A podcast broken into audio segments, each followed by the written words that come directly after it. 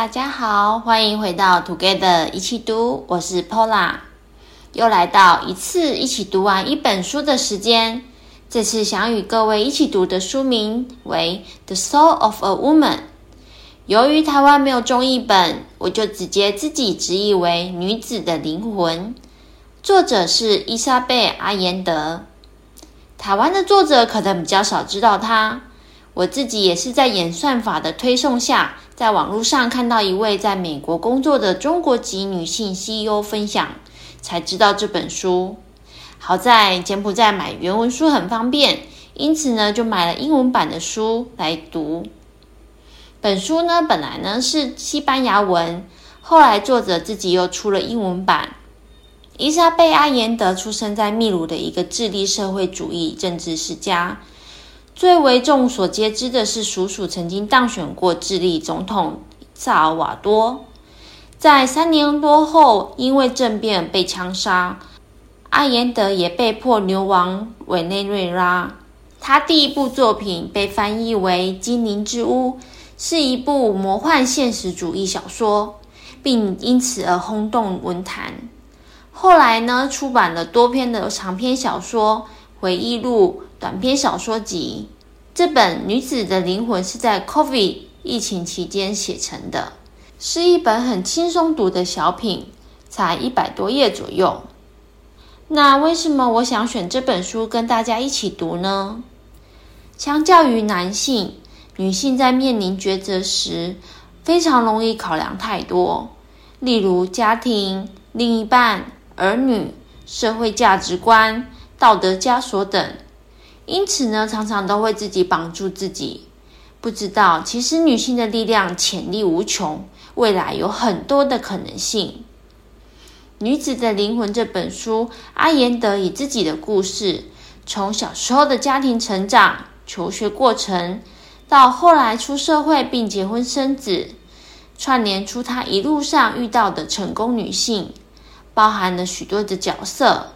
例如，在家庭中的女儿身份、母亲角色、职场新鲜人，还是主管阶级，还有或者是退休后对社会有贡献的女性楷模，这些许多的真实故事告诉我们，人生有很多种选择，即柳暗花明又一村。本集的一起读的节目中，我想分享三个在书中的故事。是对于目前的我比较有感受的。在开始第一个故事前，请大家回想自己刚出社会的时候，那时自己还是个职场的菜逼吧？你还记得第一次到公司向同事做自我介绍吗？或者第一次站在台上做简报，心中是否会恐惧，甚至说话会结巴呢？我想大家在经历这种对职场、社会充满不确定性和未知的想象时，有时自己说话时双手都不知道该摆在哪里呢？前面提到，建立阿延德在文坛地位的第一本小说《精灵之屋》，是在他委内瑞拉的公寓厨房餐桌上完成的。而当作品完成时，他被一位编辑邀请做新书发表。这位编辑完全不知道他的背景，将他当作是一位畅销作家般的礼遇。但阿言德毕竟是初入文坛，不由自主地表现出自己紧张跟不稳定的台风。当这位编辑发现时，反而对他说：“在场没有人比你更认识你自己，我们都只是即兴创作。Here, nobody knows more than you.” We are all introverts。记住，所有人都比你更害怕。Remember that everyone is more scared than you are。我自己是一个内向者，很不习惯在大众面前表达自己，但在职场上难免需要在团队面前表达自己。而我目前的工作，很常需要在群体面前说话，或者是拍板做决定。这个故事告诉我的是，我需要的就是做好准备，然后对自己要做的举动、要说的话充满自信。现在我进入会议室，我给自己的目标是跟每一位与会者至少都要有眼神上对到眼，主动发言，并且不怕做决定。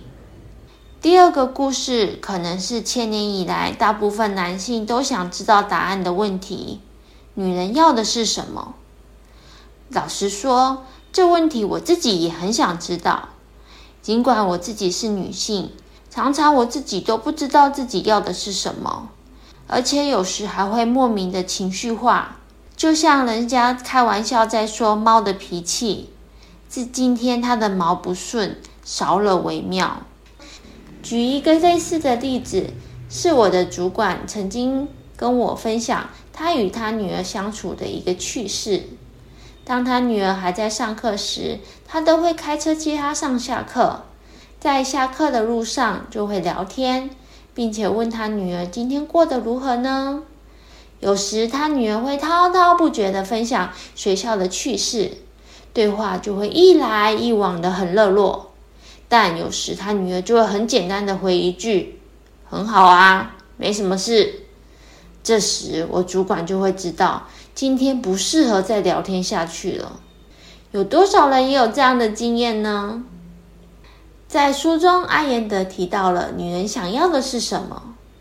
女人想要的是有安全感、被尊重、生活在和平中、拥有属于他们的资源、与他人连结、对于自己的身体以及人生拥有掌控权，以及被爱着。对我个人而言呢，我非常认同。但我觉得这不仅仅局限于男女之间的感情，对家人、朋友还有同事都适用。还有更重要的，为什么不能是自己给自己呢？在将近八年独自在海外工作的时间，加上几乎自己都是独自旅游，这些在历练中遇到的人、看的书，都给我很深的体悟。其实独处的时候，会更帮助我们了解自己要的是什么，或者说白话一点，做什么事情会让你感到开心呢？感到喜悦。我现在的观念是，那些我想要的，我要有能力获取。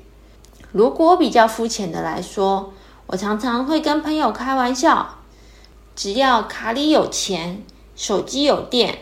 想去哪就去哪，想做什么就去做。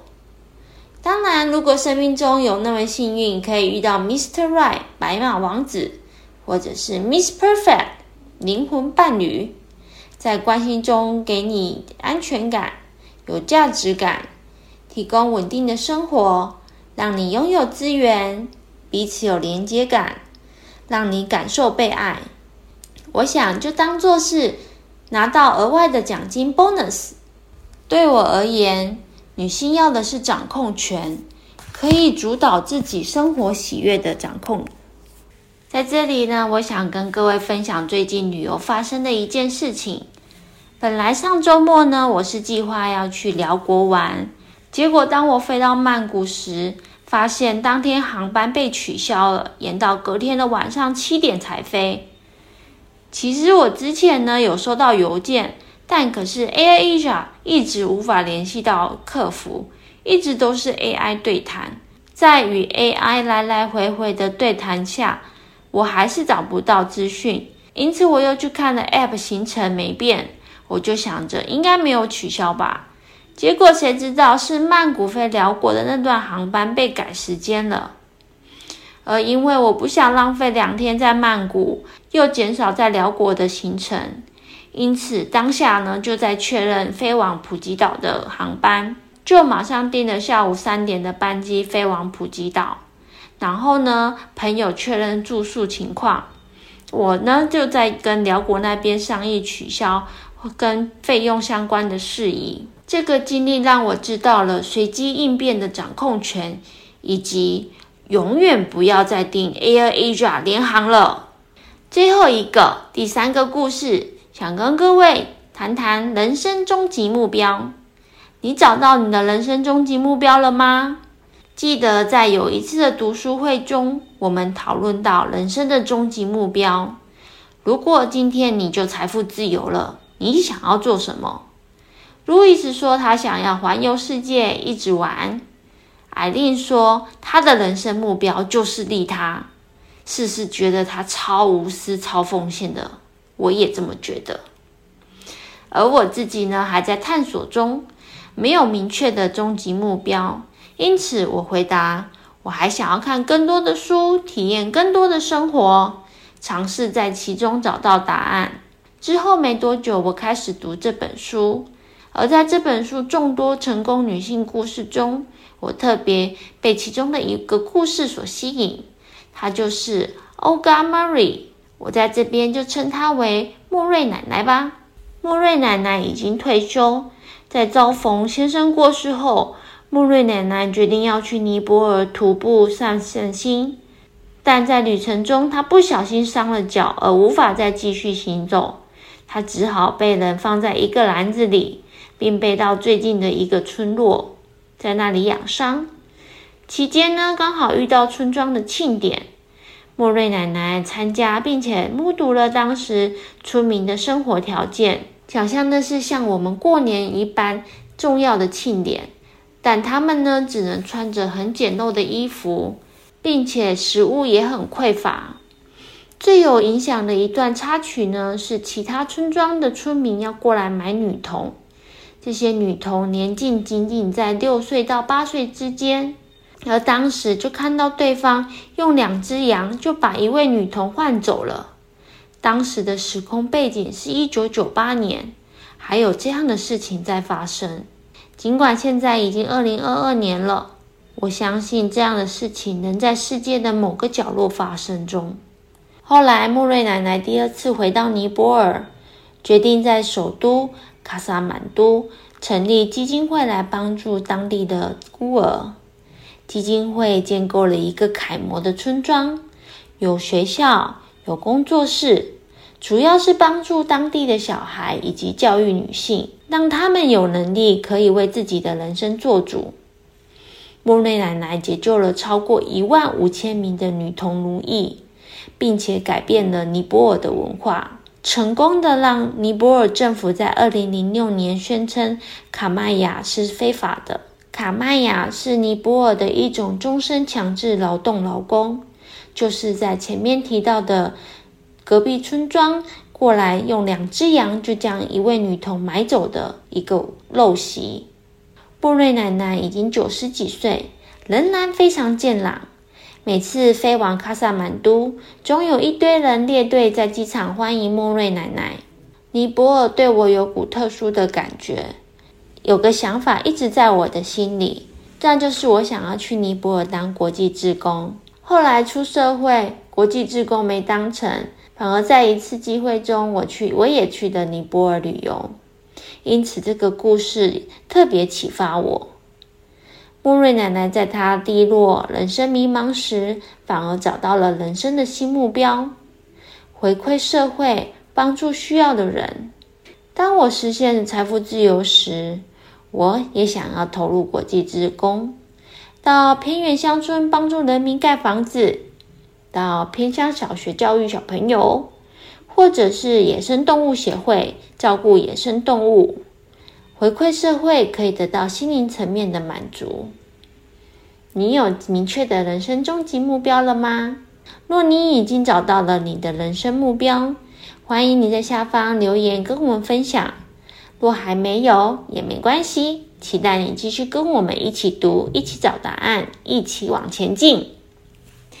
艾妍德的写作非常幽默，我常常读到会惊喜的噗嗤一笑。因此，你们不用担心这本书是那种带有偏见、女性主义很重的书。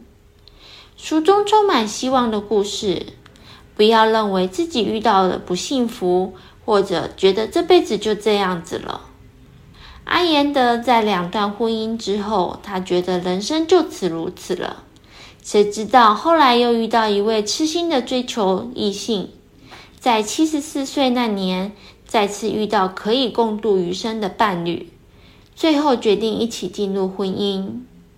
人生没有什么不可能，只要准备好自己，对的人自然会向你靠近。不只是爱情、友情、事业都是。阿言德说道：“写这本书的目的呢，是开启一场对话。只要我们开始谈论，事情就会自然的发展下去。如果对阿言德这本书有兴趣，想了解更多的听众，我在下方贴了他在 YouTube 上面的一段访谈。一开头的十三分钟。”阿言德自己一个人 solo 简述了他的一生以及这本书的来由。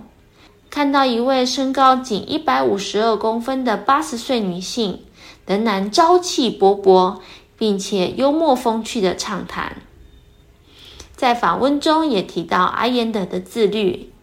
阿言德说，他的写作有一个习惯，在目前超过二十六本的作品产量下，他是怎么完成的呢？阿言德说：“他的每一本书都是在一月八号当天坐在书桌前开始写的。”主持人反问他：“你在一月八号前有没有做过一些资料搜查或者是一些前置的功课？”阿言德非常真实的回答说：“其实通常都是脑袋一片空白，但当我坐下时，一切就有了开始，故事就有了展开。”虽然很多时候调查反而会引导到不同的结果，但只要我们开始第一步，后面的故事就会自然的展开。分享这个故事不仅是在说阿延德的自律，而是只要有了起头，有了第一步，后面的事情会自然而然的展开。若现在的你因为曾经受过伤而不愿再相信他人，或者对未知的未来恐惧而不敢往前进，希望这本书可以给你一些勇气，给你一些例子，给你一些希望，给你一些相信，让你找到自己人生想要的人生目标，并且拿回你的掌控权。以上就是我想跟各位分享这本书的内容。若这本书带给你一些启发或感想，非常欢迎你在下方留言与我们分享，并且透过联络方式私信我们哦。我们期待你的任何回馈。